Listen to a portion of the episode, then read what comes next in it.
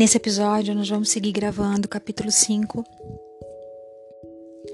A Caçada, quando o coração é um caçador solitário, a mulher esqueleto, encarando a natureza de vida, morte e vida do amor. Vamos gravar na parte As primeiras fases do amor,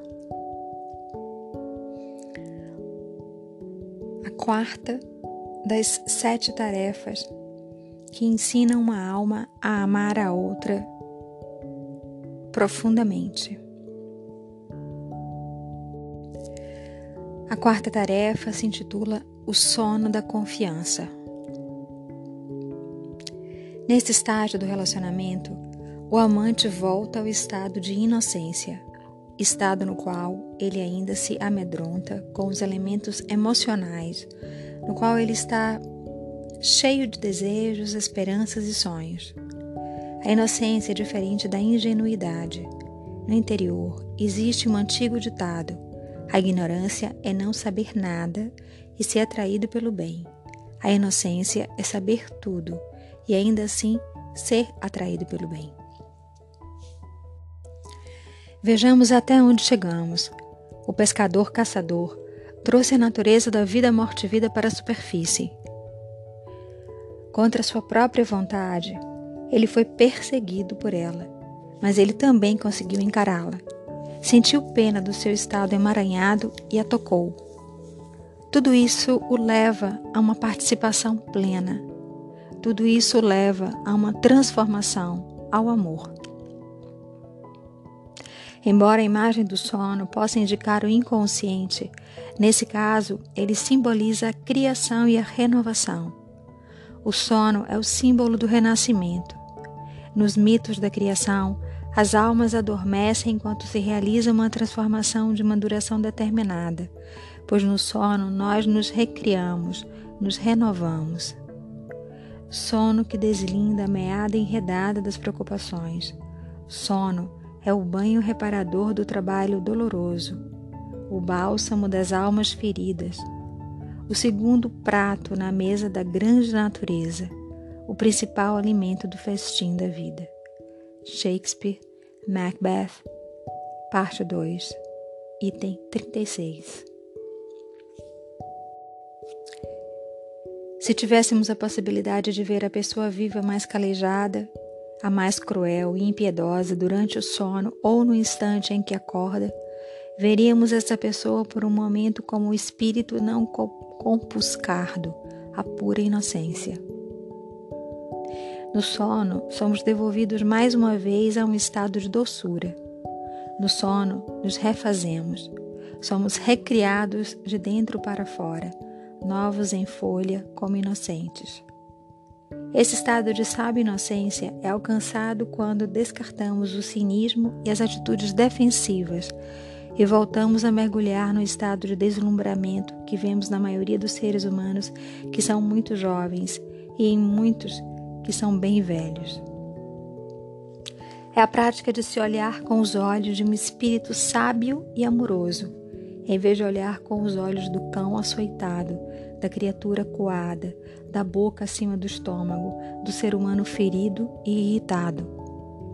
A inocência é um estado que se renova quando dormimos, Infelizmente, são muitos os que a deixam de lado junto à colcha ao acordar. Seria melhor se sempre trouxéssemos conosco uma inocência alerta e apertássemos junto ao corpo para sentir seu calor. Embora, a princípio, a volta a esse estado possa exigir que eliminemos anos de pontos de vista desgastados, décadas de meticulosa construção de amuradas desumanas, uma vez que voltemos a Ele, nunca mais precisaremos indagar por Ele, escavar a sua procura. Voltar à inocência alerta não existe tanto esforço como o de mover um monte de tijolos de um lugar para o outro, mas sim que fiquemos parados o tempo suficiente para que o Espírito nos encontre Disse que tudo o que procuramos também está à nossa procura. Que se ficarmos bem quieto, o, o que procuramos nos encontrará. Ele está esperando por nós há muito tempo. Depois que ele aparecer, não devemos fugir. Descansemos. Vejamos o que acontece em seguida. É esse o jeito de se aproximar da natureza da morte, não com astúcia e esperteza, mas com a confiança do espírito. O termo inocente é muitas vezes usado para indicar uma pessoa sem conhecimento, um simplório.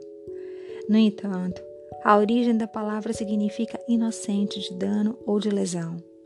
Em espanhol, a palavra inocente descreve uma pessoa que tenta não prejudicar o outro, mas que também é capaz de curar qualquer lesão ou dano causado a si mesma. La inocenta é com frequência, frequência o nome dado a uma curandeira, uma benzedeira que cura os outros de lesões ou danos. Ser inocente significa ser capaz de ver com nitidez qual é o problema e corrigi-lo. Essas são as poderosas imagens por trás da inocência. Ela é considerada não só uma atitude de evitar o dano aos outros ou ao próprio self, mas também a capacidade de curar e recuperar a si mesma e aos outros. Pense nisso. Imagine as vantagens para todos os ciclos do amor.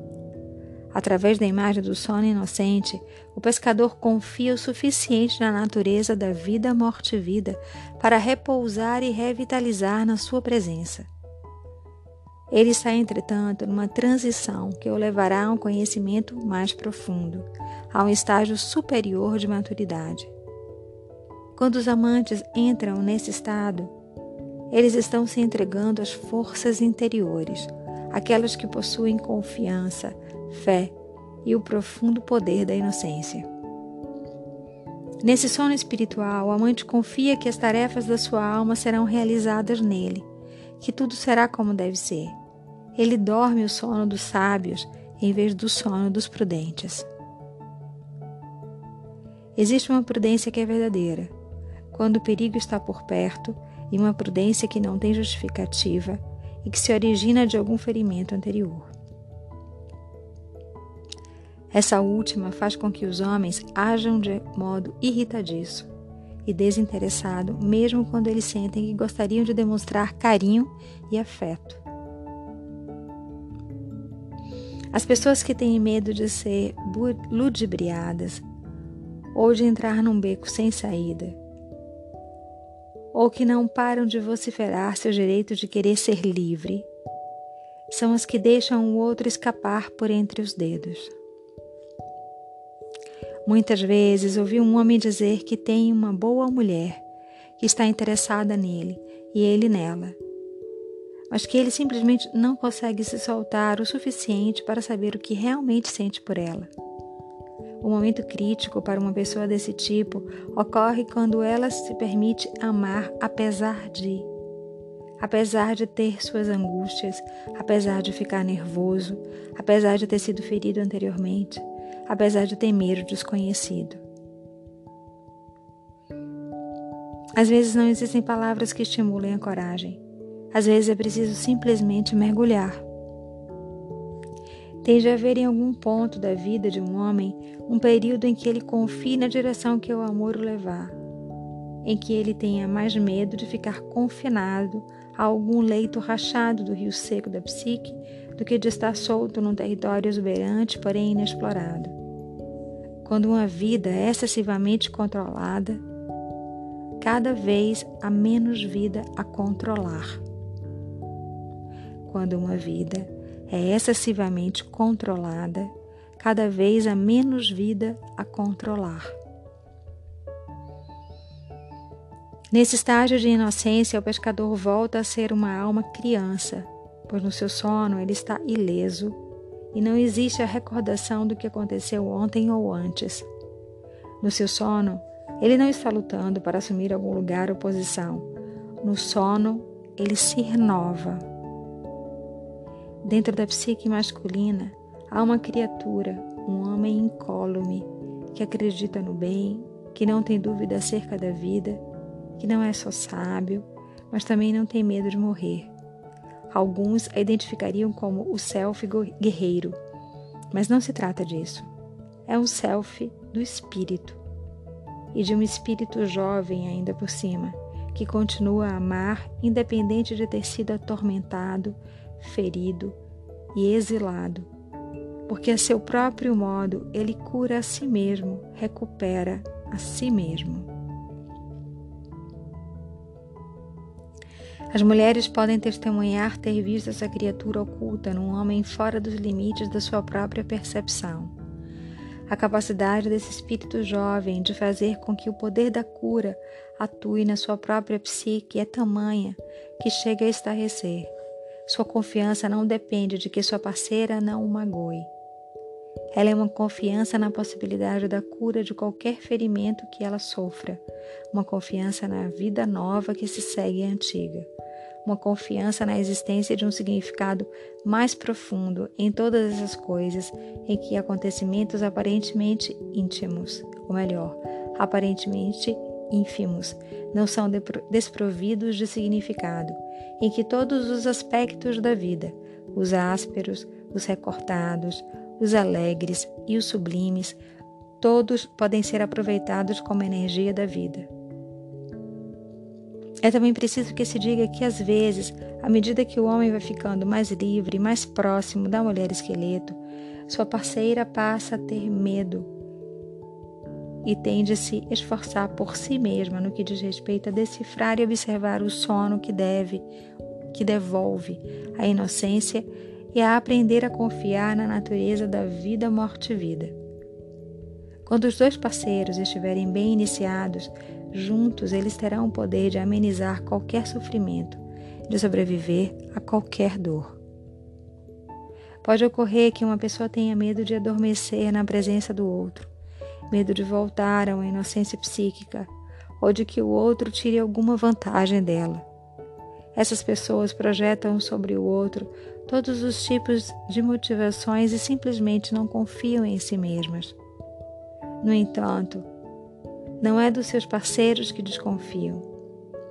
É que eles ainda não se acertaram com a natureza da vida, morte e vida. É na natureza da morte que eles precisam confiar. Como no sono, a natureza da vida, morte e vida, na sua forma mais primitiva, é tão simples quanto uma delicada expiração, um término, e uma inspiração, um início.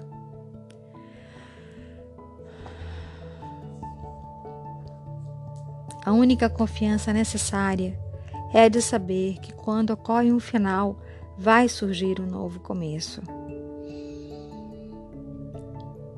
Para seguir isso, ou melhor, para conseguir isso, se tivermos sorte, somos vencidos e nos entregamos à influência da confiança.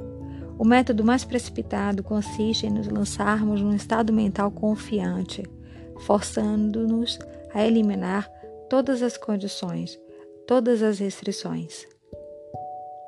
No entanto, geralmente, não faz sentido esperar até que nos sintamos fortes o suficientes para confiar, porque esse dia não vai chegar nunca.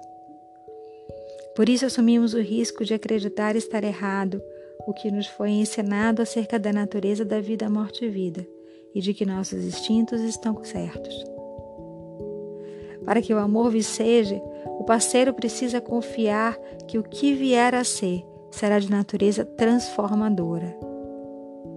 Ele deve se permitir entrar naquele estado de sono que nos devolve a uma sábia inocência, que cria e recria, como seria de esperar, as espirais mais profundas da experiência da vida, morte e vida.